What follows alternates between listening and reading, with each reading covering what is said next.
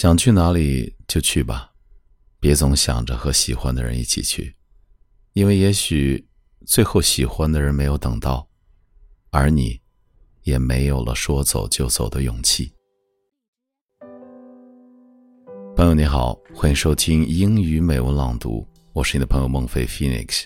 今天和你分享的美文是来自拜伦的作品《昔日依依别》。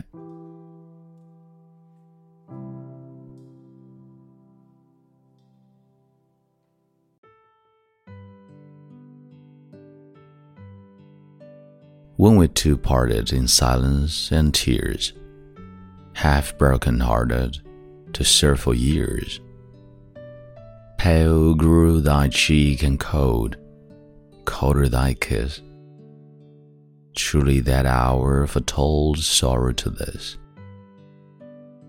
The dew of the morning sank chill on my brow. It felt like the warning of what I feel now thy vows are broken, and lighted thy fame. I hear thy name spoken, and Sharon is shame. They named thee before me, and now to mine ear a shudder comes o'er me. Why wert thou so dear?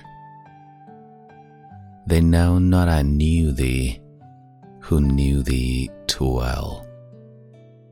Long, long shall I rue thee too deeply to tell.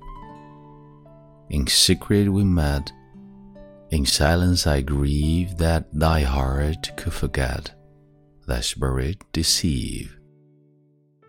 If I should meet thee after long years, how should I greet thee? With silence and tears.